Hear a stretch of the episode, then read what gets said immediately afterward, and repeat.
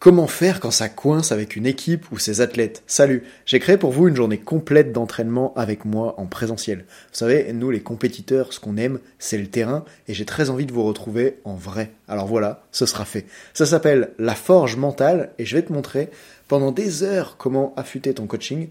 Tu peux compter sur moi pour te transmettre pendant cette journée mes meilleures méthodes de préparation mentale et avec mon équipe, on sera là pour te faire pratiquer avec un max de feedback personnalisé jusqu'à ce que tu maîtrises les méthodes. J'insiste sur le fait que mes formations ne sont pas des événements à suivre, mais à vivre. Tout est conçu pour que tu adores et que tu repartes avec une communication transformée et beaucoup plus d'efficacité.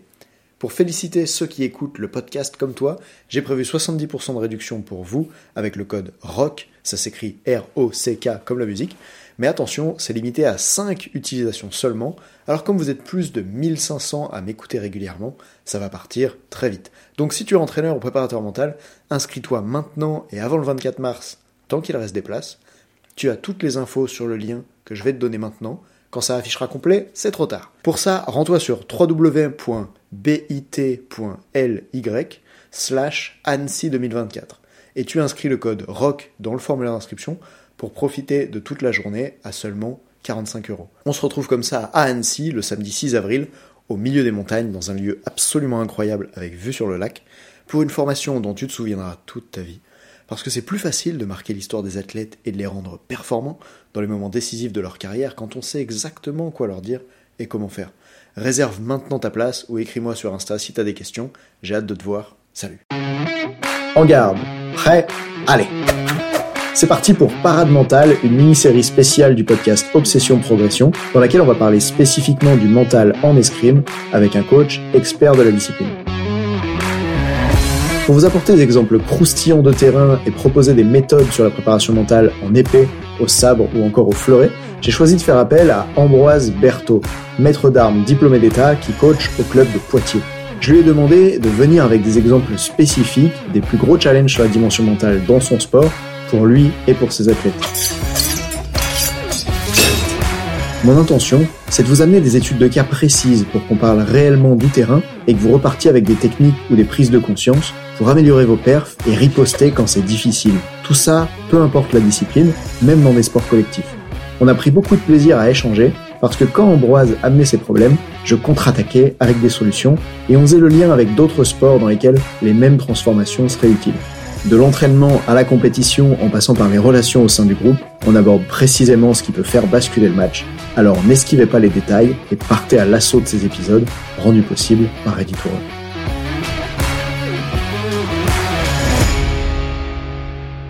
Ok, salut Ambroise, maître d'armes. Quel sujet on aborde aujourd'hui? Salut Nathan. Aujourd'hui, on va parler d'athlètes que j'ai accompagnés en escrime et qui sont le plus transformés grâce à mon coaching.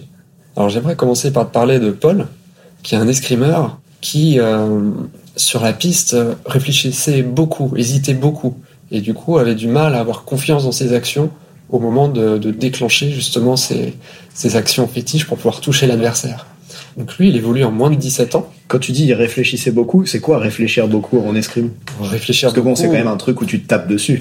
Il n'y a pas beaucoup de réflexion quand même. Ah, alors détrompe-toi, l'escrime c'est un sport qui est extrêmement technique, tactique, où il faut gérer une distance par rapport à l'adversaire, un timing par rapport aux actions qu'on veut déclencher et la vitesse de réaction de l'adversaire. Donc il y a énormément de petits paramètres comme ça à ajuster.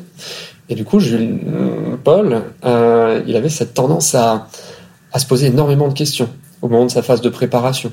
Et même au moment de déclencher son action, il était encore dans le doute à se demander si euh, cette action allait être appropriée, dans le bon temps, à la bonne distance, bien justifiée par les réactions adverses. Et ça, à, quoi tu peux l'observer, ou plutôt quel problème ça cause quand le tireur, l'escrimeur, il est en train de réfléchir?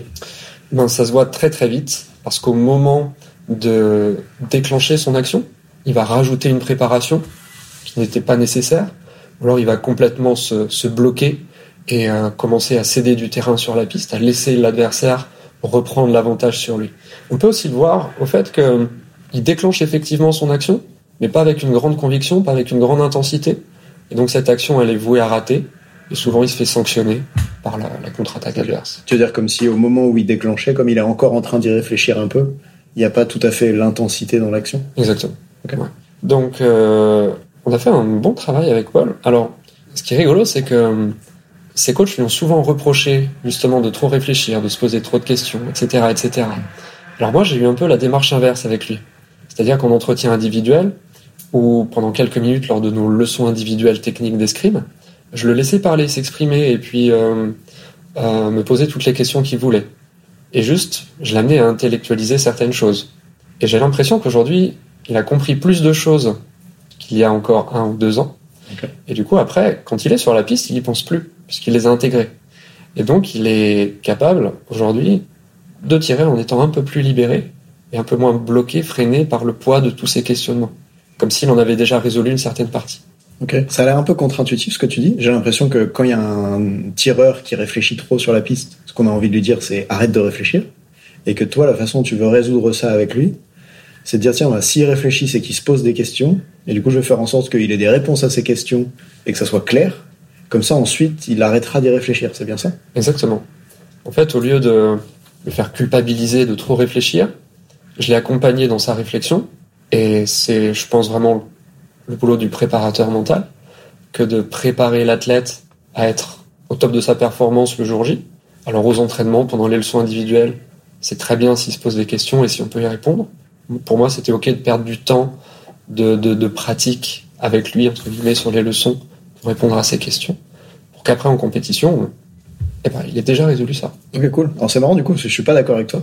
Quand tu dis ça, c'est le boulot du préparateur mental. Moi, je trouve qu'à l'inverse, c'est celui de l'entraîneur qui s'intéresse à la dimension mentale parce Mm. que c'est un des facteurs de perf pour ses athlètes. Ce que je veux dire par là, c'est que tu vois, moi par exemple, je suis coach mental. Bah, D'ailleurs, il y a un athlète que j'accompagne en escrime, mais surtout il y en a plein en, en sport de haut niveau. Et euh, je crois que ce sur quoi tu l'as accompagné, je pourrais pas l'accompagner parce que c'est une conversation de spécialiste à avoir. Pour qu'il puisse avoir ces réponses-là en escrime, celles qu'il se pose, il avait besoin probablement d'être accompagné par un maître d'armes qui comprend vraiment son sport. Et du coup, c'est un petit peu l'endroit où euh, bah, il y, a, il y a le carrefour dans lequel en escrime, il y a à la fois l'aspect technique et l'aspect mental qui rentrent ensemble. Et je dis souvent, l'entraîneur, c'est le premier préparateur mental de l'athlète. Et du coup, à ce moment-là, va bien faire le job. Je pense que ça consistait en tant qu'entraîneur à s'intéresser au mental de ceux qui tirent. Mmh. Penses? Ouais, carrément. Et s'il y avait euh, un maître d'armes qui écoute ça et qui a l'habitude de dire à ses athlètes, parce qu'il remarque qu'ils réfléchissent trop, qui a l'habitude de dire à ses athlètes, bah vas-y, ose, arrête de réfléchir. Enfin, je sais pas comment vous y preniez avant que tu te formes à la préparation mentale ou comment s'y prennent tes collègues, etc. Si tu avais quelqu'un qui a ces difficultés-là avec son athlète, comment tu lui conseillerais de s'y prendre? Quoi les, les étapes ou les choses à dire? Moi, je lui conseillerais de prendre un petit peu de temps pour aller questionner son athlète et essayer de trouver qu'est-ce qui fait que il a ses pensées, ses réflexions, ses hésitations, ce besoin de réfléchir et de conscientiser certaines choses. C'est sûrement parce que certains aspects techniques ou tactiques du sport n'ont pas été encore suffisamment bien assimilés. Ou c'est aussi peut-être parce que il y a comme une peur sous-jacente qui empêche ce, sportif d'exprimer sa technique et sa, sa tactique à son plein potentiel. Et donc, ce à quoi il réfléchit l'athlète quand il réfléchit trop, c'est pas forcément à tiens, est-ce que avec mon épée je passe à gauche ou à droite? C'est aussi à d'autres choses plus psychologiques, c'est ça? Ça peut, ça peut. Paul, par exemple, avait peur de rater sa cible et de se faire toucher par l'adversaire. Et en fait, en escrime, accepter de se faire toucher, c'est comme un, un prérequis pour pouvoir commencer à jouer. Si on n'accepte pas de se faire toucher, eh ben on, on fait de la cible, on joue tout seul. Mais on joue pas face à un adversaire. Et quand on n'accepte pas de se faire toucher par son adversaire, ben juste on, on joue pas avec lui. On joue plutôt contre soi. Parce qu'on on joue avec cette envie absolument de pas se faire toucher. J'adore quand tu dis c'est le prérequis pour pouvoir commencer à jouer. Et ça me parce que récemment j'entendais un confrère euh, parler de la peur de l'échec et qui expliquait que souvent les gens qui ont, peur de l'échec, c'est qu'ils s'autorisent pas à échouer. Et du coup, ils prenaient ça à l'inverse. Ils disaient, mais du coup, si les gens s'autorisent pas à échouer, c'est-à-dire que ce qu'ils attendent d'eux, c'est de réussir 100% des trucs qu'ils font. ils posent la question, mais est-ce que vraiment euh, t'es Dieu pour réussir 100% des trucs que tu fais? Et tu vois, tu pourrais presque lier le truc à l'inverse. Parce que en passant par le ridicule, en passant par finalement cette forme de provocation, donc toi, ce que tu veux, c'est faire de l'escrime sans jamais te faire toucher, c'est bien ça? Et tu sais que ça soit tellement ridicule quand tu poses la question à l'athlète que rien que ça, ça peut faire un, un recadrage, en fait une technique pour faire évoluer les croyances? Complètement. D'ailleurs, c'est une technique que j'ai utilisée avec lui. Et sa réponse a été euh, Ah ben non, si je me faisais jamais toucher, ce serait vite chiant l'escrime. Ce serait vite nul. Voilà. Ça, c'est une technique d'ailleurs que j'aime souvent utiliser avec les athlètes qui ont cette peur de l'échec ou ce refus de rencontrer des difficultés. C'est que je les amène à aller voir le monde qu'ils recherchent. En fait, eux, ils veulent un monde parfait dans lequel il n'y a pas de difficulté, pas d'échec. Je dis, OK, allons visiter ça. En fait, je vais dans leur sens. On appelle ça une technique de projection. Donc, je vais dans leur sens et je leur propose de, imagine que tu gagnes tous tes matchs. Tu te sens comment quand tu as gagné? Ah bah, c'est vrai que finalement, c'est pas aussi exceptionnel que ça. Et là, quand je les aide à se rendre compte que finalement, c'est parce qu'ils rencontrent d'énormes difficultés qu'au moment où ils gagnent, cette victoire, elle a vraiment de la valeur, que ça les touche, etc. Euh, ça marche bien. Souvent, je leur pose une question, je sais pas si t'as déjà essayé ça. Je dis, ok, ben, là, en ce moment, tu rencontres plein de difficultés, on bosse ensemble parce que tu me dis que ça fait euh, trois mois ou, je sais pas, trois ans que t'arrives pas à avoir les résultats que tu veux. Imagine que tu dois encore payer le prix de faire trois mois comme ça sans les résultats que tu veux, mais ça te permet l'année prochaine d'être champion olympique grâce à tous les apprentissages que tu auras fait là pendant ces trois mois. C'est comment pour toi? Ah là je serais content d'en avoir bavé, etc. Donc euh, on retrouve un petit peu ces mécanismes-là. Est-ce que toi, il y en a d'autres dont tu veux parler à propos de Paul que tu as pu utiliser comme ça? On a aussi parlé du, du jugement, de la peur d'être jugé par les, par les autres. Paul, c'est quelqu'un qui avait je pense qu'il l'a moins aujourd'hui, mais qui avait vraiment peur qu'on pense de lui qu'il est nul ou qu'il n'est pas à sa place sur une compétition nationale, quand il perd ou quand il n'arrive pas à faire une action. Et hum, c'est vrai que des fois, on, a comme l'impression sur les compétitions d'escrime que les plus forts jugent ceux qui sont moins forts, comme s'ils étaient arrogants, comme s'ils étaient prétentieux, tu vois, ou comme si hum, leur statut, leur titre faisait que ils pouvaient dénigrer les autres. Et lui, il avait comme très envie de pas être dénigré et de pas être euh, comme ça, de pas se sentir inférieur aux meilleurs. Et au contraire, il avait envie de leur prouver qu'il était capable d'être à leur niveau. Et du coup, on a discuté un petit peu de tout ça avec lui. Et je crois que ça, ça l'a aidé aussi à se rendre compte que bah, se préoccuper de ça, c'était pas vraiment son ami pour la performance. Parce qu'en faisant ça, en se préoccupant de ce que ses athlètes qu'il estimait meilleurs que lui pouvaient penser de lui, et ben juste ça le bloquait encore plus et là, ça l'empêchait encore plus d'exprimer ses, ses, capacités sur la piste.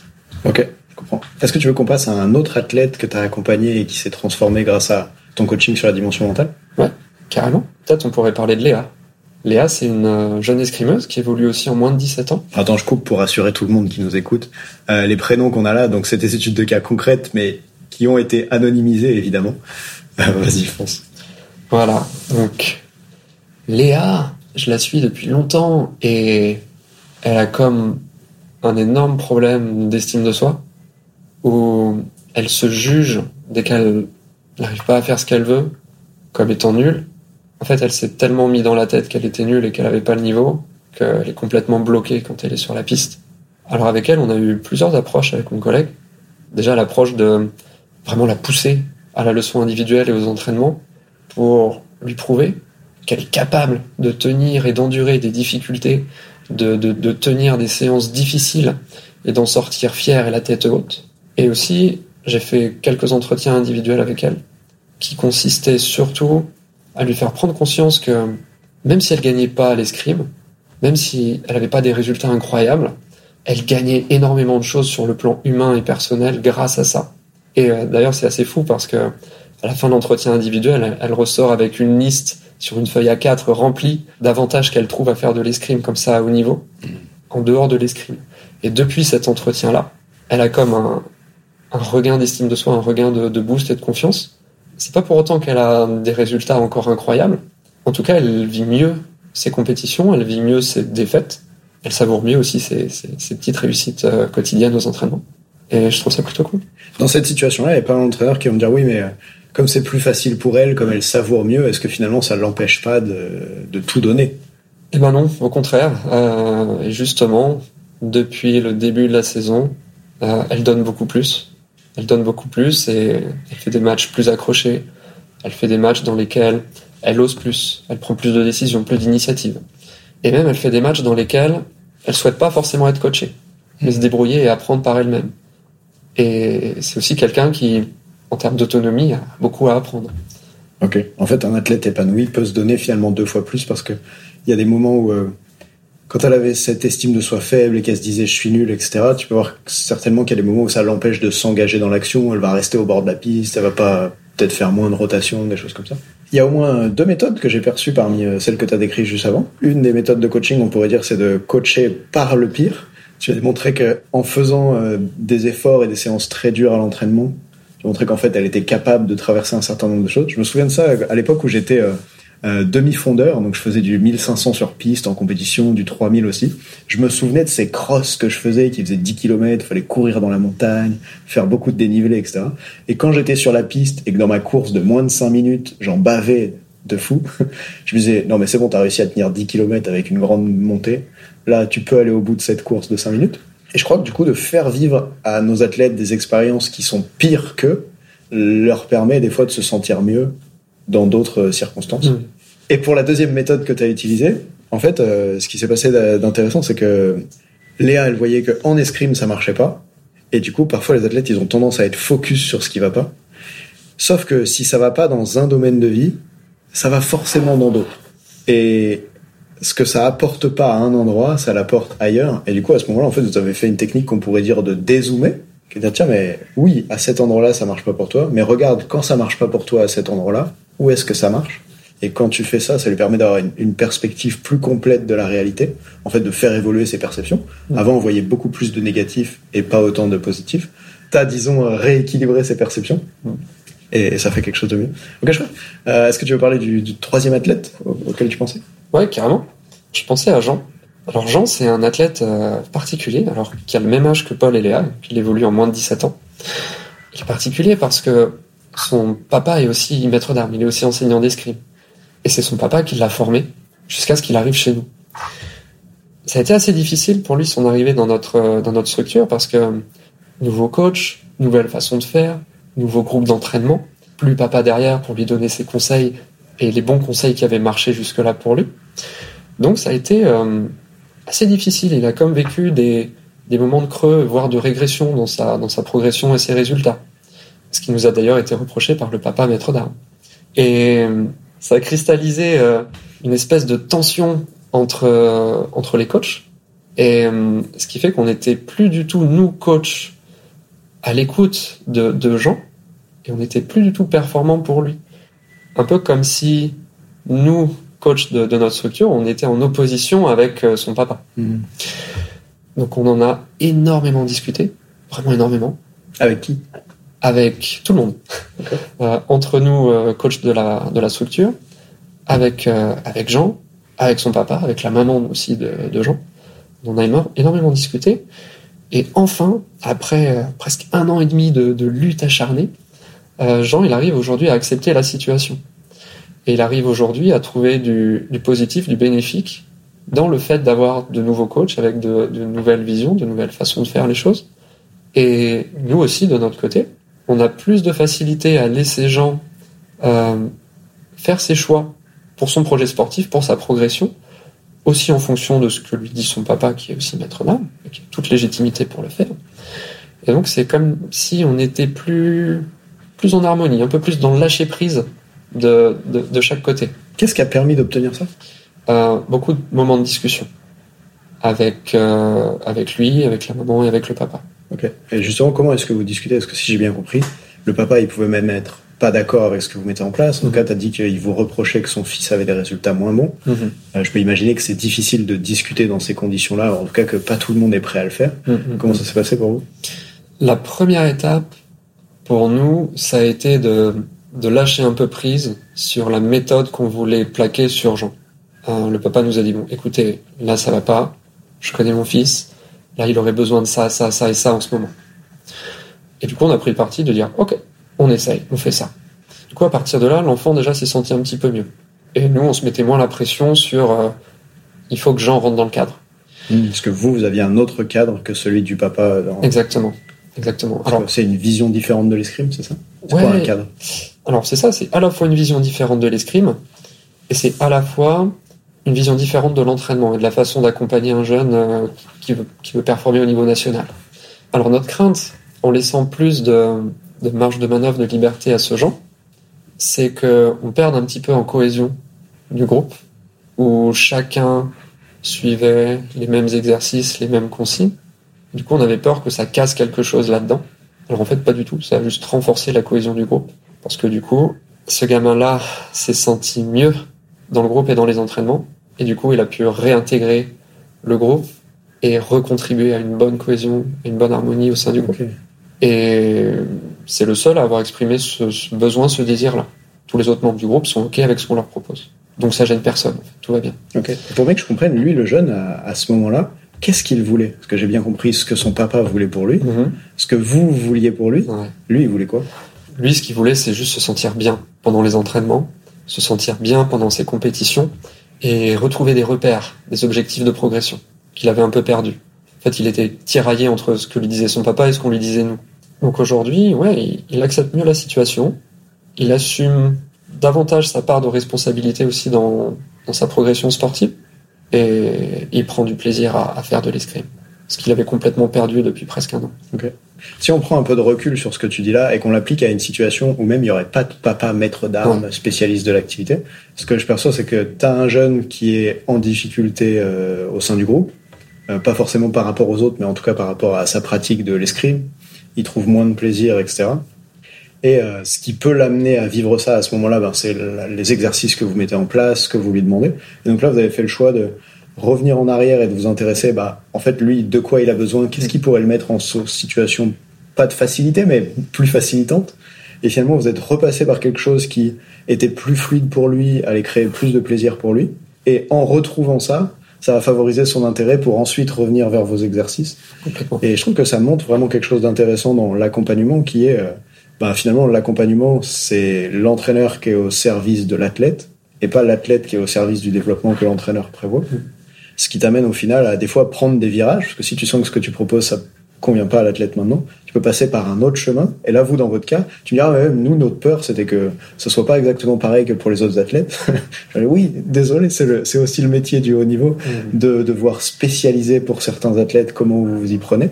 C'est sûr que c'est beaucoup plus complexe à gérer que tu te demandes même, tiens, qu'est-ce que ça va créer comme problématique au sein du groupe? Parce que si on commence à faire un programme individuel pour un, comment est-ce que les autres vont réagir? Et en même temps, moi, je me pose la question, tiens, quel type de problème est-ce qu'on préfère résoudre? Est-ce qu'on préfère, par exemple, euh, une école uniformisée pour tout le monde, et je parle même en dehors de l'escrime, tu vois, une école uniformisée où tout le monde fait la même chose, et c'est pratique, mais il y a personne qui est vraiment intéressé par ce qu'il fait? Ou bien est-ce qu'on a une école qui s'adapte à des envies de différents individus? Mais bordel, c'est difficile à gérer, il faut créer différentes écoles, différents programmes, des profs spécialisés de chaque truc. Et au final, du coup, je vois que c'est cette progression-là, finalement, que vous avez choisi d'avoir là-dedans. Désolé, je te challenge un peu quand je le dis, mais c'est comme ça que je le perçois. Ouais, c'est ça. Et en même temps, la vision qu'on essaie de transmettre à nos élèves, c'est celle de l'autonomie et de l'indépendance et du libre arbitre. On n'impose pas un style de jeu, on donne des outils et après, ils vont piocher dedans en fonction de ce qu'ils préfèrent, leur personnalité et tout ça. Et justement, lui avait besoin de l'inverse. C'est-à-dire que pour lui, trop d'outils tue l'outil. Il avait comme besoin d'être recentré vers des choses qui, pour lui, fonctionnent. Est-ce que tu dirais aussi trop d'autonomie tue l'autonomie, dans son cas? Euh, complètement. Ce que je perçois, c'est que, tu sais, finalement, tout ça, c'est presque des courants. J'avais cette conversation avec un entraîneur d'équipe de France de snowboard avec qui on, ben, je sentais que pour lui, c'était très important de développer l'autonomie de ses athlètes. Et euh, moi aussi, je milite pour ça. Je dis qu'il faut entraîner l'humain derrière la machine, et puis je dis qu'il faut pas faire l'école avec les coups de règle comme avant, etc. Et du coup, finalement, on pourrait presque tomber dans le dogme inverse, qui est celui de il faut absolument qu'il soit autonome. Mais c'est aussi génial de se laisser piloter parfois et d'apprendre de cette manière-là. Je pense que l'exemple le plus flagrant, c'est que à une époque, je connais des entrepreneurs coachs sportifs qui ont voulu pour leurs clients dire bah en fait on va rendre les clients autonomes, on va leur apprendre à concevoir leur propre séance d'entraînement de remise en forme. On va leur dire comment faire, on va leur faire des vidéos sur internet pour qu'ils s'entraînent de leur côté, ils vont pouvoir les faire à l'heure de la journée qu'ils veulent, ils seront 100% autonomes. Mais la réalité que beaucoup d'entrepreneurs coachs sportifs ont découvert, c'est qu'en fait les gens ils ont pas envie d'être autonomes et que c'est pas forcément dans leur intérêt. Dans le cas du coach sportif, moi par exemple euh, avant, j'étais préparateur physique, je pourrais très bien faire moi-même mes séances d'entraînement, mais je vais à la boxe de CrossFit parce que j'aime qu'il y ait un coach face à moi qui me dise Nathan, voilà ce que tu vas faire aujourd'hui, qu'il y ait des gens autour de moi qui s'entraînent et qui fassent la même séance. Et du coup, finalement, parfois, d'avoir moins d'autonomie, ben, c'est au service de la motivation. Et si c'est au service de la motivation, ben, c'est au service de la perf mmh. aussi. Et j'aime bien jouer avec ces concepts-là en disant, tiens, oui, l'autonomie, c'est important, mais la raison pour laquelle on a dit que c'était tellement important, c'est qu'avant, euh, j'allais dire personne s'y intéressait, en tout cas on s'y intéressait pas mmh. assez. Et du coup, il ne faudrait pas qu'on fasse l'erreur inverse qui est de tomber dans bah, il faut absolument que les rendre autonomes. On n'en était pas rendu à ce point dans les laisser dans l'autonomie. Là, chaque séance était bien balisée avec voilà, des, des, temps d'exercice qui étaient prévus, conçus par, par les coachs et tout ça. Ouais, c'était plus cette question du choix des actions à réaliser. Lui avait besoin de travailler plus longtemps, plus spécifiquement certains types d'actions avec lesquelles il était confortable, plutôt que de travailler un panel de techniques variées. Ok. C'était le fond du problème. C'était le premier épisode de la mini-série Parade mentale. Donc euh, n'hésitez pas à me contacter Nathan Delacoste sur Instagram pour me dire ce que vous en aviez pensé ou à aller voir euh, Ambroise Escrime Vienne 86 si jamais vous êtes entraîneur d'escrime et que vous voulez en savoir plus. Et on se retrouve très vite dans le prochain épisode. Salut.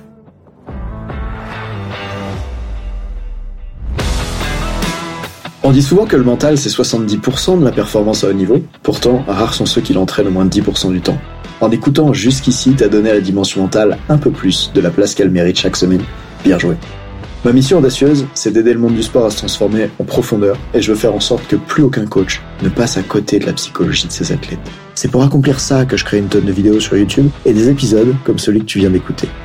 Alors, je vais pas te demander d'inscrire de force tes amis au podcast et en même temps, si tu peux en parler à quelqu'un qui va l'adorer, quelqu'un à qui ça serait utile, ta recommandation elle signifie beaucoup pour moi. Si chaque auditeur en parle juste à deux autres, l'année prochaine, on sera des milliers de fois plus nombreux avec l'obsession progression. Salut